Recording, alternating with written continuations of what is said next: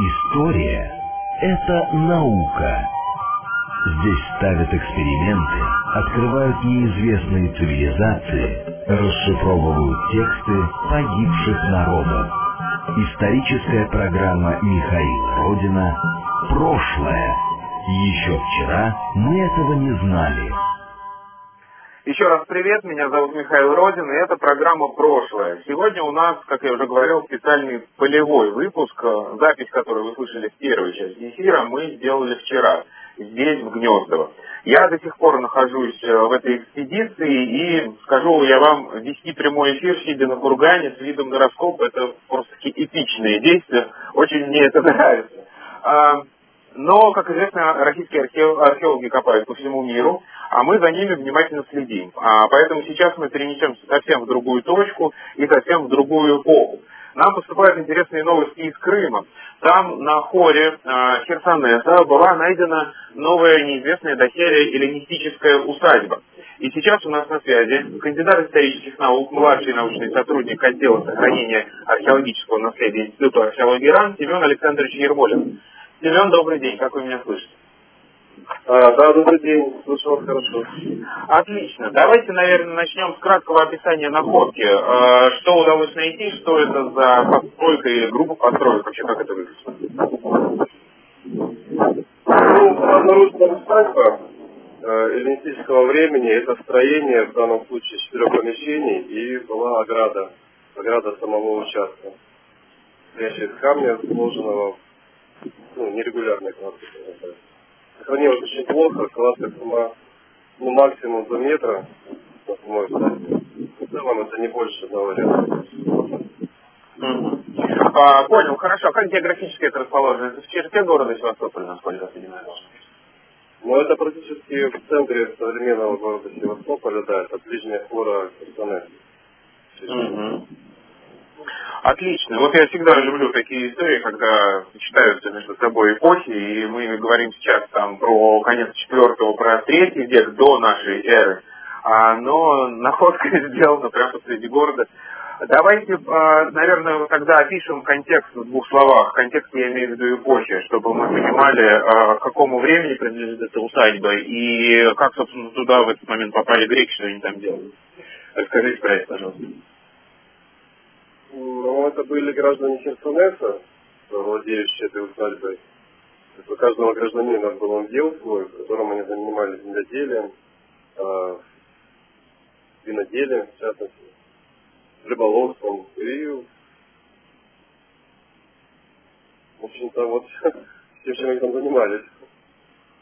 Но это были этнические греки а, или нет, это какое-то местное население просто эллинизированное?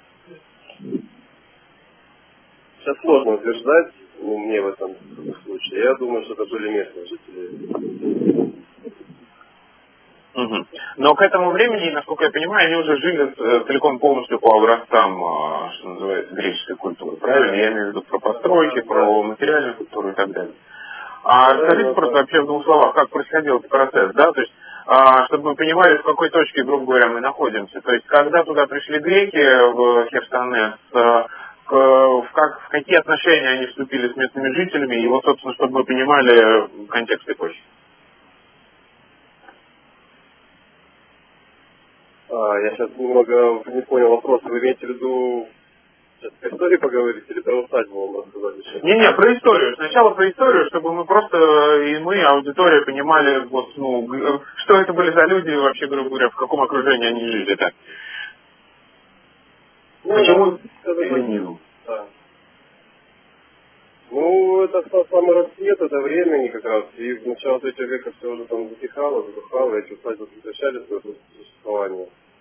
Как были нападения уже скифов, и строили уже укрепленные, скажем так, усадьбы, крепость. Это еще такое мирное время довольно. Люди спокойно жили, занимались своим хозяйством. Ну, смотрите, а, греки а, это в рамках своей известной на весь мир колонизации а, пришли в Херсонес для того, чтобы устроить там сельскохозяйственное поселение. Правильно я понимаю?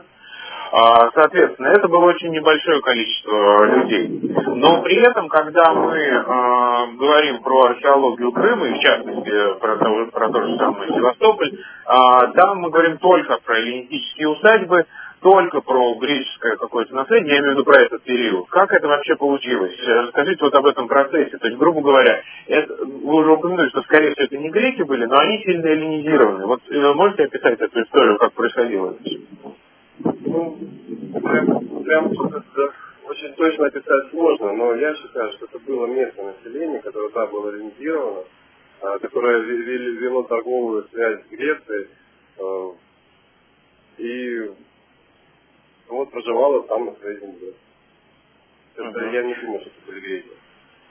Греки, конечно, ага. были, но не, не много там было. Он-то были пустые, а Хорошо, Алло. ладно. Да-да-да, тогда давайте вернемся, собственно, к усадьбе, чтобы мы по, по, понимали, в общем, чем они жили и какие у них могли быть связи с греческим, собственно, миром. Э, что нам э, дает, какую информацию нам дает, собственно, эта усадьба по этому поводу? Ну, пока больше информации еще ничего не дало, так как мы только в стадии обработки материала есть. Но так можно вкратце э, сказать, что да, занимались виноделием, да, у них была небольшая винодельня, очень интересно, такой, именно такого, такой формы, такого плана я этого времени не встречал. Позже, да, в римское время они уже были более разных э, форм, размеров, и были больше, штукатурины. Здесь нет, здесь скала, это уровень пола помещения. В скале сделан монолитный тарапан, завильная площадка прямоугольной формы, тоже очень интересно, я смотрю, как круглый встречаю. А, с одной стороны у него южные скругленные углы, сделан слив аккуратный, довольно такой прям ювелирной формы, можно сказать. И под ним цистерна, небольшая цистерна для сбора лосуса, собственно, сока. А рядом сделан углубление, по всей видимости, для смотра э, пифов, куда это все уже собиралось. И это именно как самой недельник касается. Дальше помещение, там два небольших помещения, там возможно... А подождите, давайте про винодельник еще поговорим. а, насколько я понял, у вас там в статье написано, что судя по ее объемам, а, это не было товарным производством, правильно? То есть это такая маленькая домашняя винодельня для себя, что называется. Ну, на, на это указывают, да, размеры связаны с самой, э, размеры э, карапана, на площадке самой. Что много туда не нагрузишь, и Учесть, что это всего раз в году бесплатный шоу, э, ну, сбор винограда и сбор этого э, ну, небольшие были объемы, да, средства для себя. То есть, грубо говоря, они не снабжали этим вином э, там какое-нибудь окружающее скифское население, они не, э, тем более, не импортировали его куда-нибудь за рубеж, это вот такое чисто, ну, как у нас сейчас там самогон гонит в деревнях, да? Такой же процесс был. Вино наоборот, приходило и, скажем так, разбежало, условно говоря. Нет, ну вот да. Никуда, никуда не То есть это местный дешевый товар, что называется. Хорошо, а вот и вы, в принципе... Да, да. Да, вы просто сказали о том, что вино поступало из-за рубежа. Насколько я понимаю, находки в этой усадьбе тоже как раз говорят о том, что, ну, как бы в основном-то они пили импортное что-то. Ну да, именно так, что очень большое количество факторов э, элементарные. То есть и Синоpa там присутствует, и Гераклея, и Сиор, Феникс, Фасов, Менда. То есть Херсонес, конечно, есть, уже преобладает, можно сказать. Э, но и хватает. Угу. А, так, и мы можем, собственно, по обломкам этой посуды определять, ну, такие, я бы сказал, торговые связи, что ли, да, Херсонеса в этот момент. Потому что вы сейчас назвали почти все на, на наименования, так вокруг Черного моря прошли. То есть весь Черноморский регион был в контакте. Да, пока только монеты, пока только Херсонес, там монеты других центров не обнаружены. Угу. Хорошо, а что там за монеты найдены? И э, я так понимаю, что они нам тоже позволяют точно датировать э, этот, эту усадьбу. Да, да, именно так. Монеты как раз таки более точно датировку дают. Клеймы монеты. Но клеймы мы еще, к сожалению, пока не определили, а по монетам более-менее ясно уже. Там, ну, И что? Идет, э, конец четвертого, самое-самое начало третьего. А это местные монеты, там, я так понимаю, в этот момент было, ну, как раз развито. Ну, в смысле, они чеканили свою монету и... Да.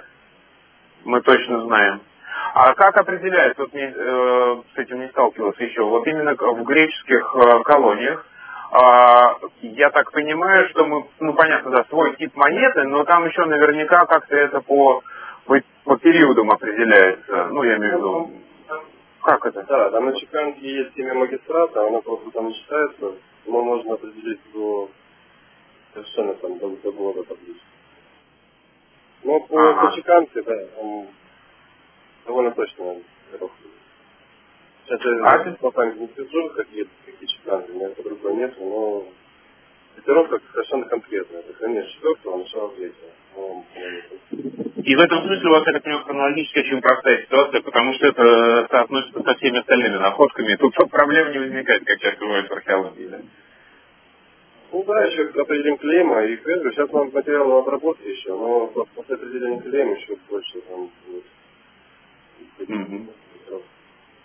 Просто, ну, просто по таре, там, ну, это конец четвертого, первая половина третьего, скажем так.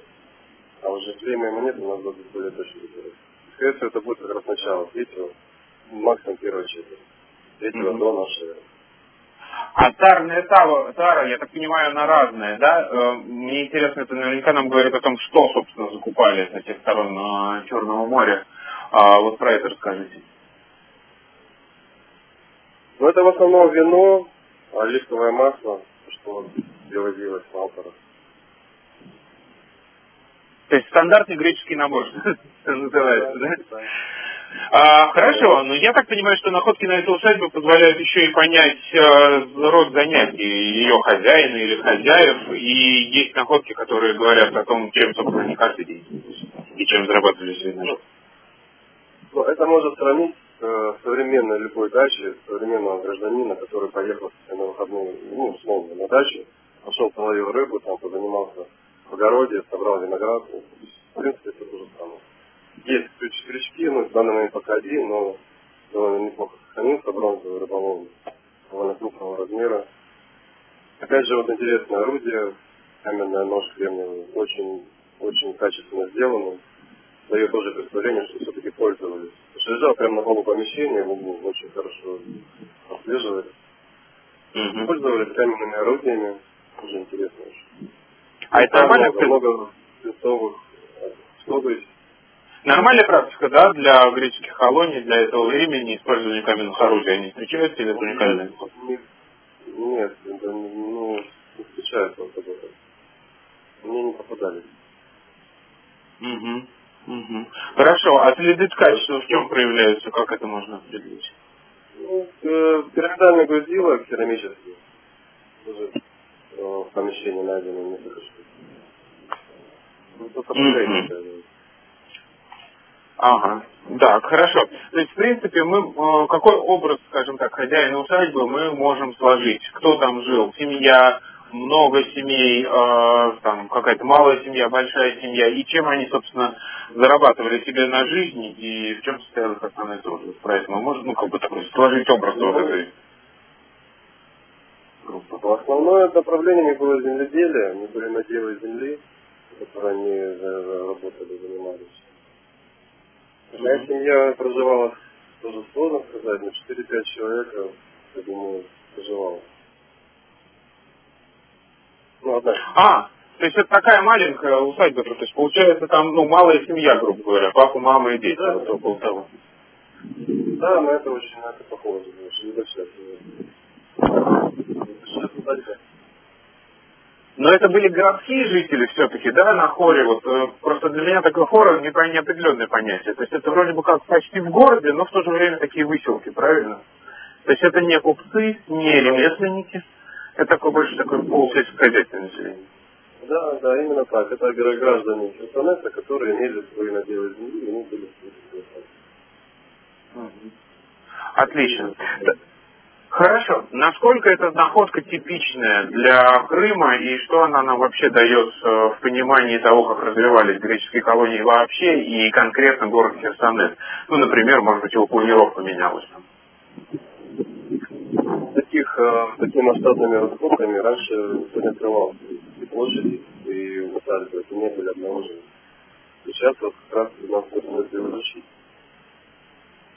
А, то есть, вообще в целом вот так подробно такую усадьбу целиком скрыть полностью и досконально... Не было. М-м. Кажется, это еще интереснее, чем я думал, да. Потому что мне казалось, что у вас там постоянно находят усадьбы, и, в общем, это такой очередной кирпичик в наше знание. Ну, немножко не, не наши, нет. Мы работаем в основном по восточному Крыму. А?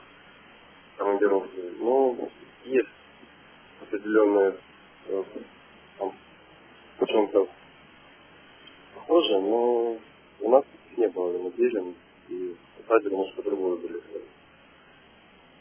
Окей, хорошо. Да. Какова дальнейшая судьба этой усадьбы? Что с ней будет? Ее вот целиком полностью раскопали или еще, еще будут проводиться там раскопки? Может быть, ее будут музеифицировать, тем более, что она в центре города? Что вы знаете про это? Ну, именно эта усадьба раскопана полностью. Есть вопрос о ее модификации. Ну, мне неизвестно, насколько получится модифицировать, потому что э, в этом месте проходит коммуникация театральному комплексу, который будет планироваться строить. Жилой дом, музейный комплекс достроится. Тут почти глобальная работа проводится, и если не получится сохранить. Ну, вопрос об этом стоит.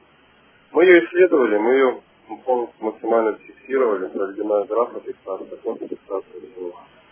И, скорее всего, ее просто развернут. Печально. Хотелось бы все-таки сохранить, как в Афинах, э, когда в метро, например, ты можешь натолкнуться на остатки примерно такой же усадьбы. Да, это было бы интересно.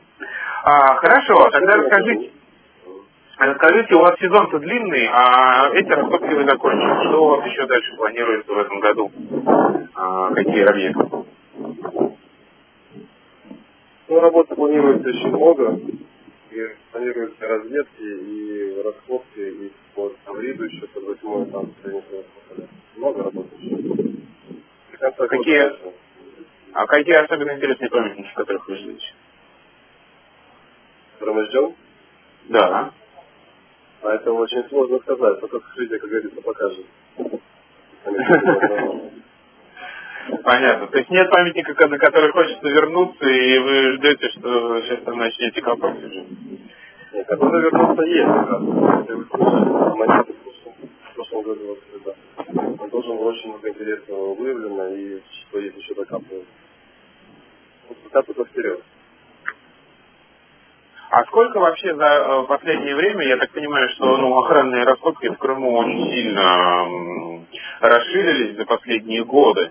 А насколько лучше вообще, в принципе, мы стали представлять вот, мир греческих колоний благодаря этому? А, про это можете рассказать? Ну, это очень такая тема интересная, и на очень долгое время ее можно обсуждать. Но скажем кратко, что очень много нового, очень много за последние а, три года было раскопано в Крыму. И благодаря трассе Таврида и железной дороги, и водоводу, водопроводу очень много что было исследовано. Сейчас это обрабатывается, и в ближайшее время да, очень много чего может поменяться. То есть, насколько, насколько я понимаю, такие вот ну, широкомасштабные раскопки, они позволяют прочувствовать как бы пульс изменений да, в жизни колоний. То есть, грубо говоря, как они расширялись, как они расселялись, как потом наоборот какие-то периоды загибались. Да, вот это вот все должно быть видно, если ну, масштабно смотреть на картину. Конечно, да. Это масштабная работа такой площади, ну, 15-20 лет копать можно один памятник, который раскапывается в работах за полгода за год. Колоссальный объем работ проделывается, и очень много публикаций уже издается, и будет издаваться. Большой материал, очень интересно. Хорошо, отлично. Спасибо вам большое. А, я напоминаю, что у нас на связи был Крым. А, там, на Ближней Хоре Херсонеса, была найдена а, усадьба эллинистических времен, конца четвертого, начала третьего века до нашей эры.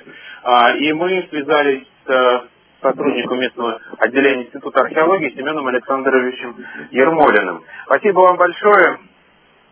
А, сообщайте, сообщайте о своих новостях, что, что называется, а, когда они появятся. Да, а я напоминаю, что у нас э, идет в эфире программа «Прошлое». Мы здесь рассказываем о новостях исторической науки э, и различных исторических проектов. Но поскольку сейчас, э, что называется, в разгаре археологический сезон, естественно, археологические новости доминируют, и я думаю, что и в следующих выпусках они будут доминировать. И я хотел бы рассказать о том проекте, который мы сейчас затеяли в журнале «Прошлое». Э, он называется «Дневная поверхность», выходит на нашем YouTube-канале.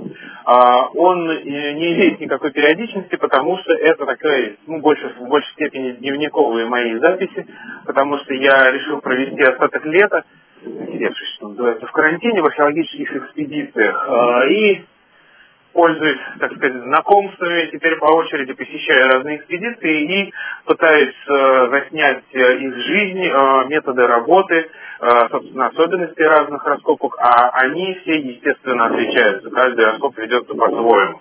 И вот э, сейчас я нахожусь в Гнездово, как вы уже слышали, все подробности из этой экспедиции в первой части программы. Но на самом деле, естественно, там есть еще огромное количество информации, а, которую можно поведать. Плюс, собственно, всегда лучше один раз увидеть, чем сто раз услышать. Поэтому призываю вас, если вам интересно, как выглядит на самом деле то самое навершие меча, о котором мы говорили, а, подписаться на YouTube-канал прошлое и следить за проектом «Дневная поверхность». Кроме того, до этого я был несколько дней назад в экспедицию Александра Сароватка под Каширой, а, который копает примерно такую же эпоху, это там район 10-11 э, века, и вот буквально позавчера он мне позвонил, сказал, что как только я уехал, они там нашли э, монеты арабские, дирхемы, и это очень хороший, э, очень хорошая находка для этого раскопа, потому что там вообще, в принципе, немного вещей, очень сложно датировать, и э, очень сложно выжимать информацию, скажем так, из этой скудной песчаной почвы, которая там находятся. Вот, потом, а, следующие планы у меня, я хочу а, съездить под Рязань а, с Владимиром Завьяловым, а, там он будет устраивать а, такие эксперименты по выплавке а, железной руды. То есть, грубо говоря, вот мы все представляем себе, да, что такое нож, но современному человеку очень сложно понять, что этот нож достается буквально из земли. И вот мы пойдем, найдем эту руду и э, попробуем ее выплавить именно теми технологиями, которые применялись э, в средневековой Руси. Я думаю, что это получится очень интересный эксперимент. Потом э, я отправляюсь в Новгород. Естественно, Новгород еще одна э, российская археологическая мекка, так же как, собственно, и Гнездово. Вот, там сейчас работает несколько археологических экспедиций, а, естественно, в высеченном составе, а, коронавирус никого не пощадил, в этом году не будет там а, знаменитой новгородской археологической практики, а, там, МГУшной и там всех остальных вузов, которые имеют отношение к археологии. Но, тем не менее, какое-то количество волонтеров есть, какое-то количество профессиональных археологов, которые там работают. И я знаю, что у них там тоже уже интересно. Вот, поэтому мы наведаемся в в Новгород и покажем а, этот уникальный мокрый слой, как он сохраняет органику и как, в общем, там все устроено. Затем я устрою небольшой перерывчик, и вот дальше планы а, пока еще не определены. Но вполне а, есть у меня такая возможность, что удастся съездить под Челябинск и посетить тот самый знаменитый Аркаим, один из самых известных, пожалуй, археологических э, памятников Российской Федерации, причем с такой неоднозначной славой, потому что очень полюбили его мракобесы в свое время. Но мы, естественно, покажем о, о той научной составляющей, о той научной работе, которая ведется там, в заповеднике Архаим и вокруг него. Тем более, что там э, будут продолжаться раскопки эпонемичного, то есть того памятника, честь которой назвали синташтинскую культуру. Там сейчас копают синташтинский могильник, и я очень надеюсь попасть на этот раскоп и посмотреть, как там все устроено. Вот. Потом есть еще планы на Оренбургскую область и так далее.